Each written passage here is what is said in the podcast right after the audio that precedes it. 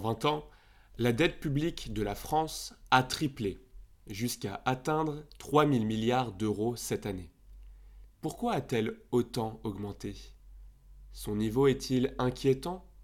Comment la réduire? Bonjour à tous et bienvenue dans ce septième épisode d'Intermediate French with Carlito. Aujourd'hui, nous allons discuter d'un sujet d'actualité brûlant en France, le franchissement d'un seuil de dette publique de plus de 3 milliards d'euros. Un chiffre impressionnant qui soulève des questions sur l'impact de cette dette sur l'économie française. Pour mettre ce nombre en perspective, imaginez un peu. Si la dette française était une montagne, elle serait déjà une des plus hautes des Alpes. Mais en regardant de l'autre côté de l'Atlantique, la dette américaine ressemblerait plus à l'Everest. En 2023, la dette des États-Unis s'élevait à plus de 31,4 trillions ou milliers de milliards de dollars. Une somme qui dépasse largement l'économie de n'importe quel pays et qui représente environ 123% de leur PIB, contre environ 115% pour la France. Comme vous le savez, mon objectif est de vous guider vers une meilleure maîtrise du français. Pas de leçons de grammaire rébarbatives. Je vais aborder des thèmes captivants pour rendre l'apprentissage vivant et pertinent. Dans mon podcast, je m'engage à vous aider à peaufiner votre français en mettant l'accent sur une écoute active adaptée au niveau intermédiaire. Vous le savez,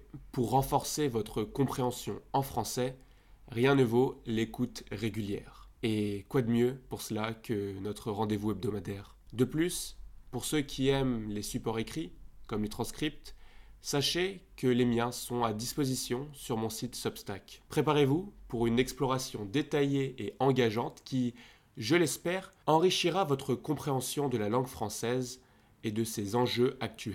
C'est parti pour un voyage au cœur de l'économie française. Avant de commencer, il est important de comprendre de quoi on parle. C'est pour ça que j'ai choisi de commencer par quelques définitions clés. Commençons d'abord par la dette publique. C'est quoi? Eh bien, c'est tout simplement l'argent emprunté par l'État. Les collectivités territoriales, comme les régions, les organismes publics, Météo France, les parcs, les musées, les universités, et la sécurité sociale. Et cet argent, l'État doit la rembourser sous la forme d'une dette publique. L'argent emprunté sert à financer la construction d'écoles, d'hôpitaux, de routes et à soutenir l'activité économique et la croissance. Un autre terme important à connaître est le déficit public. Quand les dépenses d'un État sont supérieures à ses ressources, les impôts, les taxes, il y a un déséquilibre du budget. C'est le déficit public. En France, c'est le cas depuis 1975. Comparer le déficit au PIB est une façon de mesurer l'endettement d'un État. L'Union européenne préconise un déficit public inférieur à 3% du PIB. En 2023, celui de la France atteint presque 5% contre 2,6%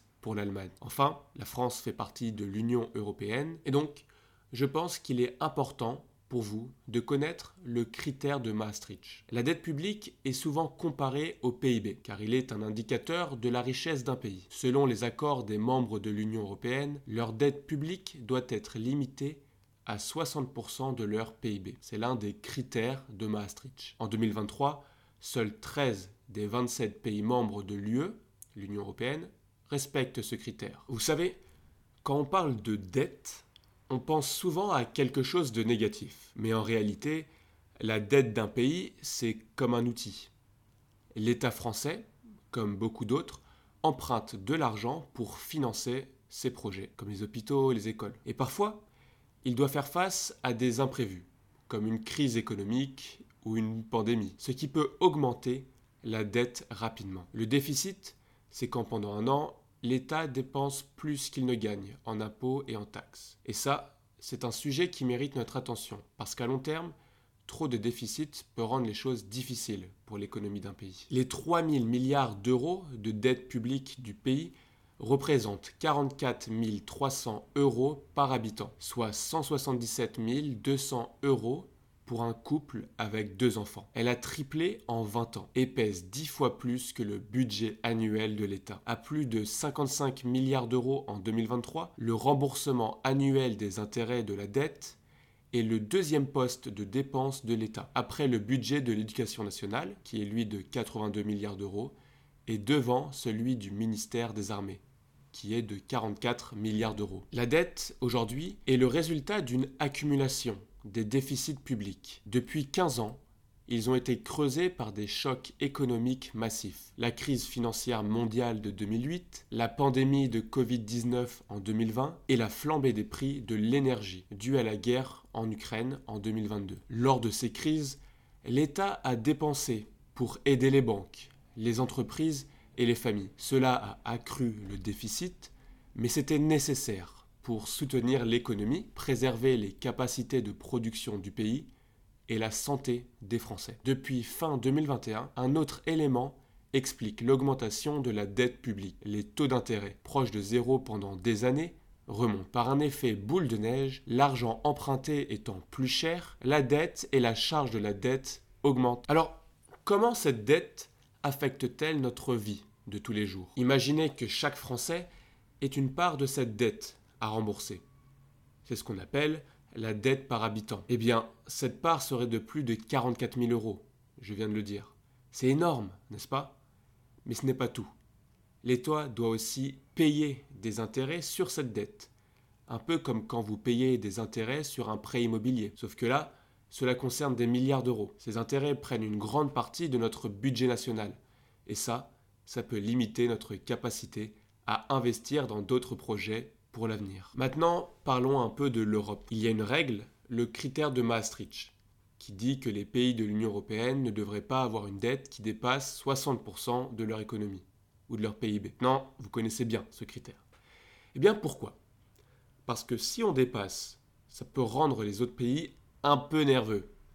Ils peuvent se dire que l'on n'est pas très bon pour gérer notre argent, et ça peut rendre les choses plus compliquées pour emprunter à l'avenir. La France, avec sa dette qui dépasse les 100% de son PIB, doit donc être très attentive à la gestion de son économie pour rassurer ses partenaires et citoyens. Pour être un peu plus exact, la dette publique de la France a dépassé 112% de son PIB. Mais la France a déjà connu pire. En 1920, après la Première Guerre mondiale, la dette représentait 140% du PIB. Toutefois, nous n'avons jamais fait défaut sur son remboursement. Pour certains économistes, le seuil des 60% n'est plus crédible avec les chocs encaissés depuis 2008. Ils ont eu un coût financier très élevé. Mais le gain a été essentiel, éviter l'effondrement des économies. Si on ne crée plus de richesses, on ne peut plus rembourser la dette. Même à 3 000 milliards de dollars, celle de la France est soutenable. C'est encore possible de la rembourser, car notre pays a des atouts. Une démographie dynamique, des start-up, un bon niveau d'épargne, des super profs de français. Je rigole.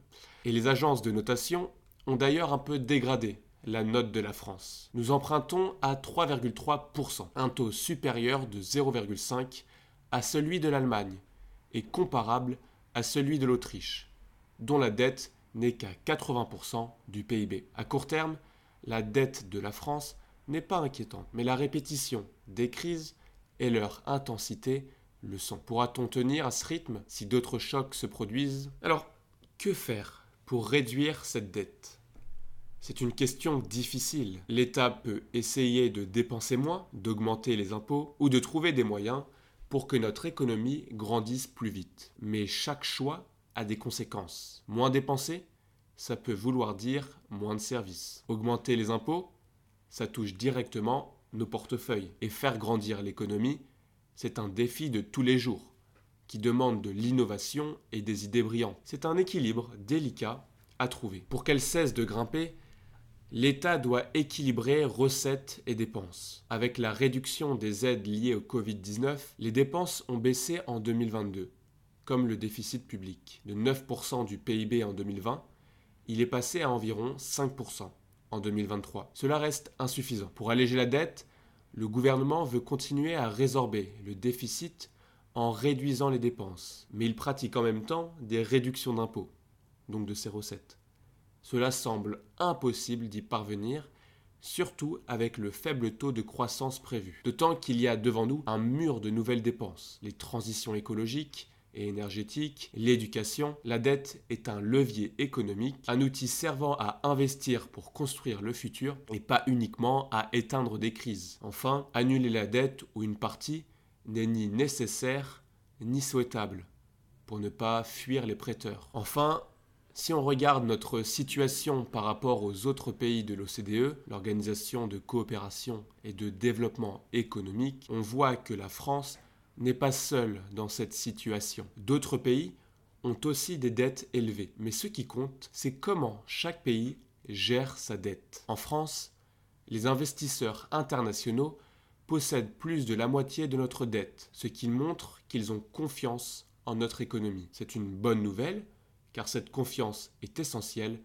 pour notre avenir économique. Comme l'Espagne et le Portugal, la France est 20% au-dessus de la moyenne de l'OCDE. Le Japon affiche une dette record à 254% de son PIB et celle des États-Unis s'élève à 144%. Mais le Japon emprunte au taux le moins élevé du monde, 0,9%, car sa dette est presque totalement détenue par ses habitants. Sinon, le pays serait en faillite. Quant aux États-Unis, les investisseurs estiment la dette soutenable, car le pays est la première puissance économique mondiale. En revanche, l'Italie, qui a une dette à 148% de son PIB, et la Grèce, qui en a une à 193%, sont en mauvaise posture. Et voilà, c'est déjà la fin de notre épisode dédié à la dette française. J'espère que cette petite discussion vous a donné un aperçu plus clair sur la dette française et que cela vous encourage à en apprendre plus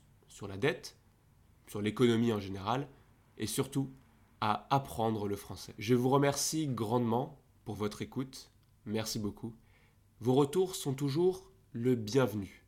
N'hésitez surtout pas à me dire dans les commentaires ce que vous avez pensé de cet épisode. Il m'aide énormément à améliorer le podcast. Bien sûr, n'hésitez surtout pas à vous abonner pour être là toutes les semaines et écouter les épisodes de Intermittent French with Carlito. Restez à l'écoute pour le prochain épisode et continuez à pratiquer votre français avec passion et curiosité. C'était Carlito ou Charles, comme vous voulez. Un grand merci et à très bientôt pour de nouvelles découvertes en français, bien sûr.